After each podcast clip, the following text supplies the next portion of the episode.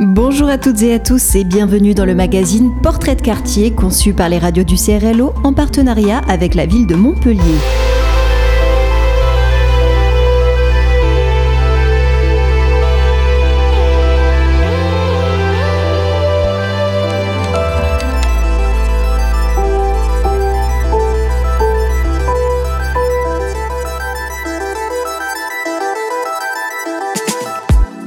Les Beaux-Arts est un quartier de Montpellier séparé du centre-ville par les quais du Verdançon.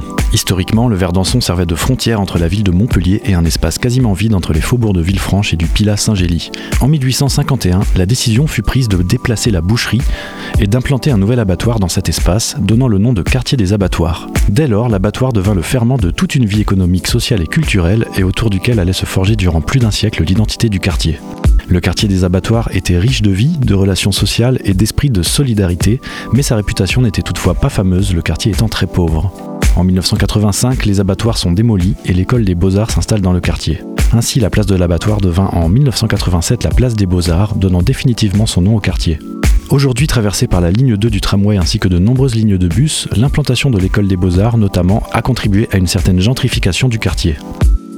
Les beaux-arts vivent ainsi au rythme d'une vie de quartier dynamique entre activités culturelles et commerce de proximité, urbanisation nécessaire et souci d'authenticité. Pour présenter ce quartier, nous sommes donc allés à la rencontre de personnes qui le font vivre. Ainsi, nous avons échangé avec Numa Ambursin, directeur général du MOCO ESBA, Sophia Lautrec, étudiante en dernière année. Nous avons également rencontré Pascal Portugues, qui a récemment repris le Noubaya pour en faire le Freak Show. Sylvain Berchi nous a quant à lui parlé de la Cavale, la librairie indépendante ouverte en 2018. Enfin, Pierre Buisson nous a présenté l'association de quartier Beaux-Arts Pierre Rouge, dont il est secrétaire. Pour commencer, direction l'école des Beaux-Arts où nous avons rencontré Numa Ambursin, directeur général du MOCO ESBA, et Sophia Lautrec, étudiante en dernière année. Eh je m'appelle Numa Ambursin et je suis le directeur général du MOCO. Le MOCO qui est un trident institutionnel qui comprend euh, deux centres d'art, l'hôtel des collections, près de la gare, qui a été inauguré en 2019, et la Panacée, qui est dans les vieilles rues du centre-ville. Et puis euh, les beaux-arts, euh, les beaux-arts de, Montpellier. Une formule euh, très originale en France. Quel lien peut y avoir entre donc l'école des beaux-arts et le quartier? Bah, écoutez, c'est un lien extrêmement fort, puisque comme vous le savez, le quartier s'appelle le quartier des beaux-arts. Donc euh, ça définit tout de suite là, le, lien euh, euh, quasiment existentiel qu'il existe entre ce quartier, qui est un quartier qui a longtemps été un quartier très, très, très populaire, qui s'est un peu gentrifié tout de même, mais qui reste un quartier, qui reste un quartier extrêmement vivant, extrêmement sympathique, avec une, une identité forte, à mon avis, à laquelle euh, pleinement euh, l'école des beaux-arts. L'idée l'idée générale du, MOCO, euh, c'est de dire que le, les différentes institutions, l'hôtel des collections, la Panacée et l'école des beaux-arts ne sont pas en quelque sorte isolées dans leur coin, mais elles interagissent ensemble. Et elles interagissent également sur le, territoire, les rues euh, euh, qui leur sont adjacentes. Voilà. cette idée de se, de se répandre, si je puis dire, un petit peu partout. Donc euh, l'idée, donc là-dedans, c'est vrai que les, les, beaux-arts ont vraiment un, rôle à jouer et le jouent dans, dans, dans ce quartier. Donc y a-t-il des projets en cours?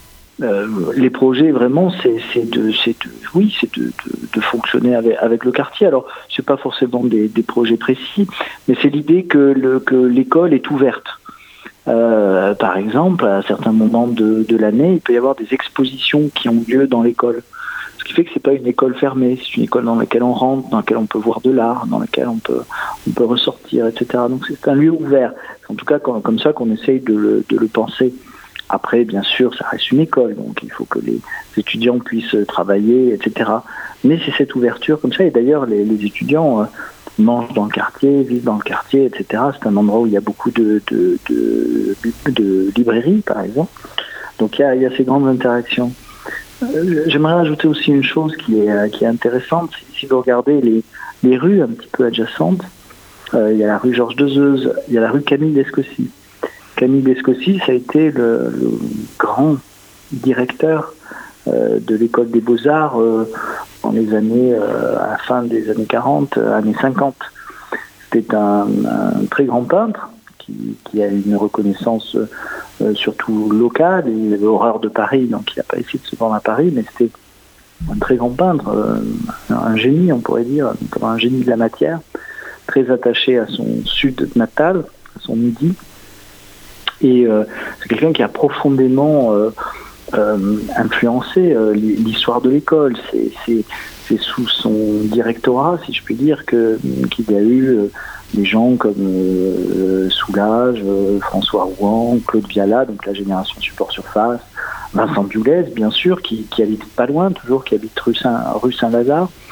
Donc, euh, vous voyez, c'est une, c'est pas seulement une actualité, c'est toute une histoire. Et c'est très beau de retrouver le nom de Camille Descossi associé à une rue là qui est autour des Beaux-Arts. Voilà, c'est une histoire longue.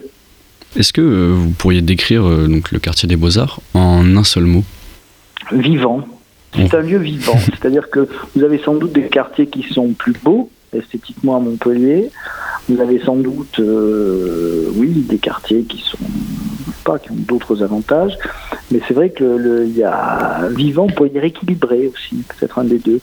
C'est-à-dire c'est c'est un, un, quartier qui a une vraie indépendance et un vrai équilibre. Je m'appelle Sophia, j'ai 24 ans et je suis étudiante aux Beaux-Arts de Montpellier en cinquième année. Avant de faire les Beaux-Arts, j'ai fait une école de cinéma à Nîmes pendant deux ans. Et ensuite, euh, je me suis rendu compte que j'avais envie de toucher à, plus de domaines dans, le champ de l'art euh, contemporain notamment. Donc j'ai tenté le concours des beaux-arts et j'ai été acceptée en première année. Pourquoi, euh, pourquoi avoir choisi un peu cette école-là en particulier? C'était plus en, termes de formation ou c'est parce qu'il y avait une, forme de prestige aussi un petit peu? Cette école, elle offrait quand même la possibilité de travailler avec des centres d'art comme la Panacée et l'Hôtel des Collections, ce qui permettait vraiment d'intégrer les étudiants dans, dans un milieu artistique déjà professionnalisant.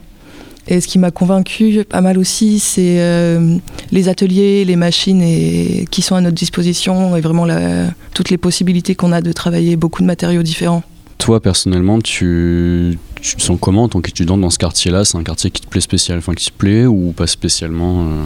Si, je trouve que c'est un quartier qui est très agréable il y fait vraiment bon vivre et euh, on sort de l'école, on est quand même dans un environnement qui est très sympathique avec ses petits arbres, ses, petites places. Enfin, ça fait très vite quartier.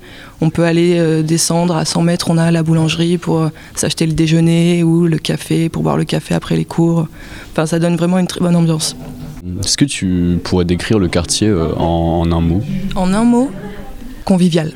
Oui, il y a ce truc euh, que moi, du coup, je trouve très agréable, qu'on est en, plein centre-ville, mais il y a, cette ambiance euh, très. Il fait bon vivre, euh, très, très calme, très. Voilà, petite vie de quartier, avec des petits commerçants, tu peux faire tes habitudes. voilà. On a le musée des arts bruts, quand même, qui est, qui est pas mal si tu es intéressé par ce genre de choses. Mais ensuite, c'est un quartier que moi j'apprécie beaucoup pour euh, les petits commerces en fait, euh, les petites épiceries, les petites. On a des super primeurs, on a un petit marché qui a lieu tous les matins. Voilà, des, petits, des petites guinguettes en fait qui, qui font euh, à, boire et à manger de manière très agréable et pas vraiment chère et bonne qualité quoi. C'est surtout la vie de quartier, enfin voilà, dans ce sens-là. Pour continuer ce magazine sur le quartier des Beaux-Arts, nous avons également rencontré Pascal Portugues qui a repris le Nubaya pour en faire le freak show. Euh, oui, bonjour, je suis Pascal euh, Portugues, euh, je suis président de la SS Alto qui est le nouveau propriétaire de, la salle Le Freak Show, anciennement Nubaya, dans le quartier des Beaux-Arts à Montpellier. Je suis aussi président de l'association 180 Communication qui organise des concerts depuis la fin des années 90 à Montpellier, donc que ce soit en Roquefort ou depuis 2014 euh, sur les places de Montpellier euh, en plein air l'été. Donc vous avez récemment racheté le Nubaya. C'est un bâtiment qui est euh, assez vieux. Il y a eu beaucoup de, gérants différents. Il y a eu beaucoup de, de, fonctions différentes. Pourquoi avoir choisi ce lieu en particulier? Ah, Pour deux raisons. J'ai repris ce lieu parce que c'est mon quartier. donc j'ai envie de, le faire vivre et de continuer à, à l'animer. Et puis ensuite, euh, ça fait longtemps que j'avais envie de, d'avoir un lieu pour organiser des concerts et plus seulement travailler avec, avec des collègues maintenant et donc de pouvoir faire une programmation voilà plus plus à mon goût entre, entre guillemets et voilà, et puis surtout, euh, la raison principale, c'était que le lieu allait mourir. Quoi. Euh, S'il n'y avait pas de repreneur et il n'y en avait pas, euh, ben, ça serait fermé purement et simplement. Et puis, euh, on ne sait pas ce qu'il y aurait eu après derrière. Donc, euh, donc c'était l'occasion voilà, de, de faire d'une pierre trois coups, on va dire. Vous disiez que c'était euh, votre quartier, vous avez vous vivez depuis longtemps là-bas, vous avez grandi peut-être là-bas? Alors non, j'ai pas grandi au quartier des Beaux-Arts, mais j'y suis arrivé il y a une quinzaine d'années maintenant. Euh, donc euh, bah, 280 communications, donc euh, on avait pris des bureaux, on avait pris des bureaux dans, le quartier des Beaux-Arts, et puis après ben, on est, voilà, on est, on est, on est jamais parti. Et petit à petit, ben, on, a, commencé à développer des choses euh, dans le quartier, euh, notamment ben, euh, ces concerts en plein air sur la place des Beaux-Arts tous les samedis de l'été, donc depuis 2014. Donc ça fait quand même 7 ans qu'on fait ça. Malgré, malgré le Covid, voilà, on a quand même réussi, on a quand même réussi à, le faire. voilà, et puis on a, on a ouvert, enfin là c'est plus à titre perso que l'association un bar aussi sur la place des Beaux-Arts qui s'appelle le Manchester Café, donc il y a deux ans. Donc là aussi un super bon timing hein, avec le Covid, un bar juste avant la fermeture. Mais bon, euh, il est toujours là, il se porte plutôt bien. Donc vous avez donc le Freak Show et euh, vous disiez donc un second bar sur la place des Beaux-Arts. Vous pouvez nous en parler très rapidement? Ah, Le Manchester Café, voilà, c'est un, bar de quartier euh, où on retrouve euh, bah, principalement, à la différence du freak show, euh, on retrouve vraiment des gens du quartier, voilà, que ce soit le matin pour le café, le midi pour pour venir picorer quelques trucs et, le soir pour l'apéro et, puis on, c'est un peu aussi dans, l'esprit de tout ce qu'on fait quoi c'est-à-dire que on fait jouer des musiciens le soir bon, principalement en acoustique hein, parce que c'est pas une salle de concert c'est un bar euh, on, on, passe la musique qu'on aime et on, essaye, et je crois qu'on a réussi à créer un lieu convivial euh, où les gens, euh, voilà, principalement du quartier, euh, aiment se retrouver. Donc, euh, ouais, donc en fait, depuis que vous êtes arrivé, vous avez quand même développé un certain attachement au quartier Oui, totalement. Moi, je suis très attaché au quartier. J'ai beaucoup d'amis, forcément, qui y habitent. J'y habite moi aussi. donc, oui, je suis à Montpellier, depuis quelque temps, se résume quasiment au quartier des Beaux-Arts. Pour moi, je, je, sors plus très souvent de ce quartier euh, parce qu'il y a tout ce qu'il faut. quoi. C'est un quartier très vivant. Euh, il faut découvrir cette proximité dans, dans tous les rayons. Euh, là, une boucherie, une poissonnerie. Il y a tout ce qu'il faut dans le quartier. Donc, voilà, et l'ambiance y est, y est super. Donc, oui, très attachant. Et euh, si vous deviez décrire en, un mot le quartier des Beaux-Arts, vous choisiriez quel mot? En un mot, euh, convivialité. Ensuite, c'est Sylvain Berchi qui nous a parlé de la Cavale, librairie indépendante ouverte en 2018 dans le quartier des Beaux-Arts. Bonjour, bah moi je suis Sylvain Berchi, je suis euh, pour quelques mois encore le président de la SIC SAS La Cavale, donc librairie coopérative de Montpellier. Et donc bah, vous pouvez m'expliquer un petit peu ce que c'est La Cavale en tant que librairie et en tant que coopérative? Comment, euh, comment ça s'est créé et, pourquoi? Au printemps 2018, on a su que la petite librairie de quartier qui était pile en face, sur le trottoir d'en face, euh, elle est probablement fermée euh, faute de repreneur. Du coup, on a réfléchi à plusieurs possibilités et puis très vite, en fait, est née entre à 2, 3, 4 l'idée qu'on pouvait la, éventuellement la reprendre collectivement, cette librairie. Donc on a fait circuler ce message dans nos réseaux. Il se trouve qu'il y avait d'autres euh, personnes du quartier, notamment de l'assaut de quartier, qui avaient, euh, bon, grosso modo, eu la même idée sans la formaliser. Et bah, du coup, après ça, on a fait, euh, à partir de ce premier mail qu'on a envoyé en disant, bah voilà, on a cette idée, etc. On a réuni une première, un premier collectif informel d'une quarantaine de personnes. On a fait 3-4 réunions. Euh, ça s'est transformé en asso parce que ce qu'on appelle une association de préfiguration, dont le but exclusif est la transformation en coopérative. Donc ça, c'était à peu près en juin 2018. Début juillet 2018. Et puis bah, de juillet à octobre, à fin octobre 2018, puisque là on va fêter nos trois ans, on a récupéré ces locaux, on a abattu les cloisons. Là, euh, vous voyez qu'il y a des restes au plafond de, des anciennes cloisons, puisqu'avant c'était trois locaux euh, séparés. Et euh, on a créé collectivement cet espace. Bon, il y a des artisans qui sont intervenus pour tout ce qui nécessite des garanties, mais l'essentiel quand même euh, du boulot a été fait par les coopérateurs et coopératrices, enfin à cette époque futurs coopérateurs et futures coopératrices. Et puis, le, si je dis pas de bêtises, euh, on a dû ouvrir le 23 novembre 2018 et puis faire l'inauguration officielle un peu plus tard. Donc voilà, là on va fêter les trois ans et le projet il est né comme ça avec l'idée de bah, de monter quelque chose qui soit le plus horizontal possible dans son fonctionnement, euh, ce qui est souvent le cas, mais pas toujours, euh, évidemment, comme dans tous les collectifs. Et puis voilà. Donc euh, le projet, il est vraiment né à l'origine autour d'habitants du quartier qui tenaient vraiment à sauver cette librairie, en fait, à l'origine. Oui, le projet, il est, il est très ancré localement. Il est né comme un projet euh, de quartier. Alors, il y, avait, il y a deux choses dans, la, dans, la, dans le projet de reprise de la librairie, qui au final ne s'est pas fait, hein, parce qu'il nous a pas vendu, il est parti ailleurs, faire autre chose, etc. Mais nous, on était lancés, et puis changer les locaux, prendre plus grand, finalement, était plus dans quelque chose qui était de l'ordre de la création que de la reprise. Mais. Euh, il est très ancré localement et je disais il y a deux choses. Il y a le côté attachement euh, au livre euh, au fait d'avoir une, librairie de proximité etc et puis il y a aussi l'idée que bah, c'est vite fait dans des quartiers, dans des rues comme ça, que un, deux, trois commerces disparaissent. Et puis après, on n'a plus que des professions libérales, euh, bon, qui ont, bien le droit d'exister, mais ça n'a pas les mêmes effets dans les quartiers d'avoir des cabinets d'assurance. Euh, des médecins des banques euh, que d'avoir euh, des commerces de proximité. Donc l'idée c'était à la fois qu'on conserve une librairie et aussi qu'on conserve dans cette rue, dans cette partie du quartier, un commerce de proximité. et si possible, bah, qu'on le, qu'on le conserve et tout en promouvant euh, un autre modèle de business en quelque sorte quoi.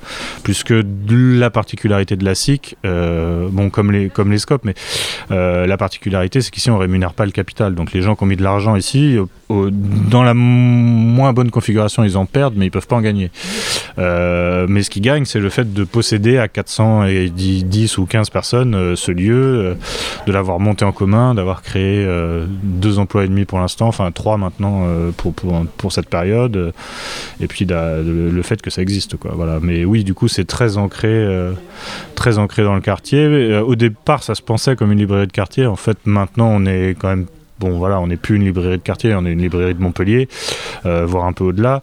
Et, c'est très bien mais on est très lié au quartier. Il y a une bonne partie des gens qui sont là, qui font, qui font partie de l'assaut de quartier qui est juste derrière. Vous, avez des projets euh, le but c'est juste bah, de continuer à faire tenir le, de faire tourner la boutique, on va dire? Euh, oui, on a des ambitions et des projets, euh, et on en a un certain nombre, parce qu'en fait, il y a tout un tas de choses qu'on n'a pas pu réaliser. On s'était dit que ça irait plus vite que ça, mais finalement, ça va pas aussi vite. Et puis, clairement, le Covid nous a. Euh, les 18 mois là, de, de, Covid nous ont bien plombé. Parce que là, ce que vous voyez, ce que vous avez sous les yeux, c'est le premier étage de la fusée. C'est une librairie, donc un business de livres. Euh, mais ça, c'est pas une fin en soi. C'est le but de la création de ça, c'était de pouvoir développer autre chose. Et dans les autres choses qu'on voulait développer, bah, il y a deux autres étages à la fusée. Il y a le fait déjà d'être un lieu euh, culturel et d'être un lieu culturel euh, important euh, à Montpellier, et notamment un lieu culturel dans lequel on promeut des choses qui ne sont pas toujours promues ailleurs. nous, on a un fort tropisme sciences sociales ici. et du coup, on a bah, quand même une programmation de rencontres à la librairie et hors de la librairie assez importante. juste pour donner quelques exemples, hier soir, il y avait Nicolas Joulin pour le cachet de la Poste, donc enquête de sociologie sur les transformations contemporaines de la Poste. Euh, euh, le 26, il y, a, euh, il y a Paul Pasquali pour le dernier bouquin, Héritocratie. Là, voilà. le 20, on est, le 19, on est à la Carmagnole pour Tableau de la France contemporaine nouvelle photo de la France néolibérale. Là, le 20, le lendemain, on est encore à la Carmagnole pour projection de films et débat avec euh, Annie Tebomoni pour le bouquin euh, Politiques assassines. Donc là, c'est les questions de, en gros, santé au travail, santé environnementale, sociologie et santé publique. Et, puis, bah, évidemment, on fait aussi euh, de la littérature, des, rencontres litté, et puis tout un tas de choses qu'on appelle entre nous HLM, donc hors les murs, sont tout un tas de tables qu'on va tenir ailleurs ou d'événements dont on est partenaire. Pour donner une idée, je crois que sur les 14 premiers mois, on a fait 72 rencontres en tout, ici et à l'extérieur, quelque chose comme ça. Et euh, bon, bah parfois c'était un peu trop, on a réduit la voilure. Euh, on a réduit la voilure juste avant le Covid en se disant on est un peu trop fatigué, un peu, ça tire un peu trop. Et puis bon, bah là, euh, Covid, ça nous a quand même bien cassé la dynamique collective et aussi la dynamique de programmation, etc. Donc là, on relance et c'est pour ça qu'on essaye de, de, de redensifier un peu la programmation. Donc ça, c'est le deuxième étage de la fusée. Et puis le troisième étage de la fusée, alors je sais pas s'il faut le dire comme ça, mais c'est pour aller très vite. Il y a une ambition qui est une ambition d'éducation populaire, en gros, pour, pour aller vite. Euh, c'est sans doute une mauvaise manière de le dire, mais en tout cas de démocratiser l'accès aux livres, à la littérature, à l'écriture même, etc. Et donc ça, c'est euh, quelque chose qui prend du temps parce qu'il faut construire avec des assauts de quartier, avec, euh, avec tout un tas d'interlocuteurs et de partenaires euh, et on a commencé à le faire.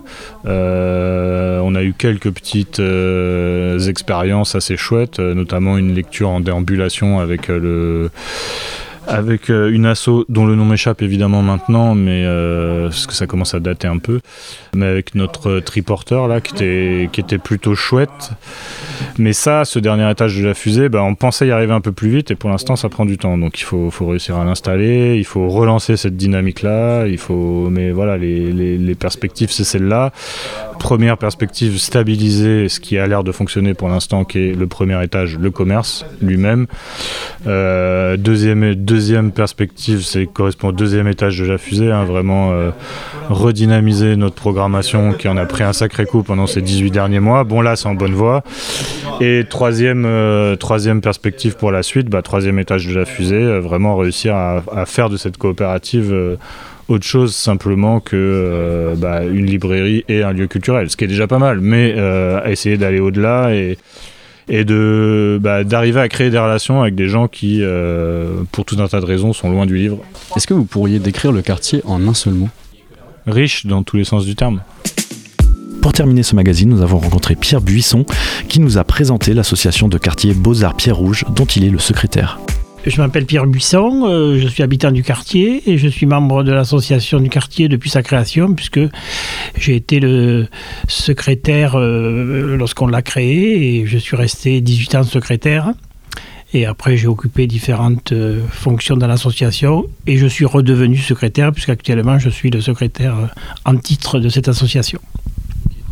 Et est-ce que vous pouvez m'expliquer un petit peu bah, pourquoi et comment est née cette association? Alors, l'association, elle est née en 1988, donc au siècle dernier. Voilà. Euh, c'est une association donc, qui euh, euh, s'est créée dans un quartier qui était en mutation. Alors, il faut savoir qu'ici, le quartier des Beaux-Arts, ça s'appelait le quartier des abattoirs. Et d'ailleurs, à l'endroit où nous faisons l'interview, c'était les abattoirs. Donc, dans les villes, ben, ils, ils, sont partis. Et donc, du coup, les terrains, c'était l'abattoir municipal et dont les terrains appartenaient à la ville. Et donc, euh, la ville a décidé d'y construire une, résidence. Et donc, euh, moi, je suis arrivé dans ce quartier à ce moment-là comme c'était un quartier qui était euh, très très spécifique, avec euh, une, une, culture particulière liée à l'activité bouchère, donc euh, on a senti la nécessité de, de, de, faire du lien, de rencontrer les, les, habitants qui étaient là depuis longtemps, puisqu'il y avait quand même une activité associative, notamment sportive importante, etc. Et donc du coup, on a senti la nécessité de, de, créer quelque chose pour effectivement faire ce lien entre ben, les nouveaux arrivants et puis les, les, les, anciens. Et donc, du coup, on a créé l'association de quartier qui s'appelle Association de quartier Beaux-Arts Pierre Rouge. Puisque la partie, on va dire, euh, est du quartier, c'était euh, donc euh, le domaine de la Pierre Rouge. Et donc, du coup, voilà, on a, pour faire un clin d'œil à l'histoire, on a, on a ben, repris le nom de, de, de, de ces terrains.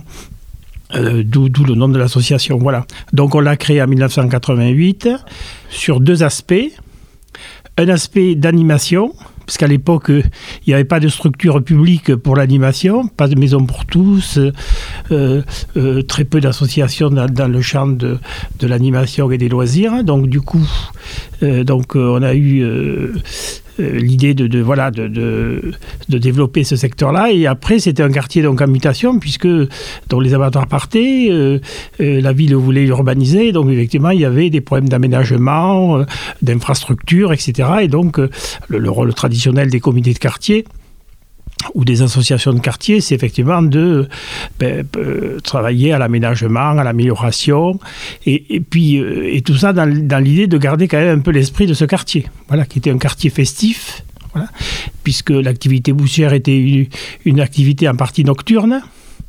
Et donc, du coup, euh, une fois que les gens avaient travaillé, bien évidemment, ils se retrouvaient euh, euh, aux terrasses des bistrots, puisqu'il y avait beaucoup de bistrots.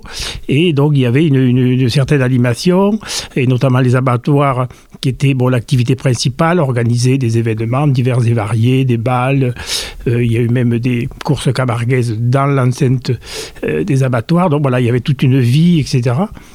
Et puis, c'était comme toutes les tous les endroits où il y a une forte activité euh, industrielle ou commerciale, évidemment, c'était des générations euh, qui avaient travaillé à la boucherie. On, était bouché de, père en fils et on était tripière de mère en fille. Donc euh, un quartier effectivement très typé d'un point de vue, on va dire, culturel et historique. Et puis donc une nouvelle population qui est arrivée, donc qui a senti la nécessité de faire, de faire, de faire ce lien et l'association a servi à ça.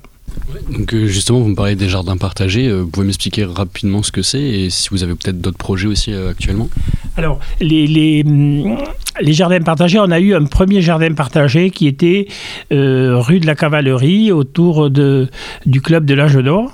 Voilà. Donc c'était un jardin partagé classique avec des parcelles.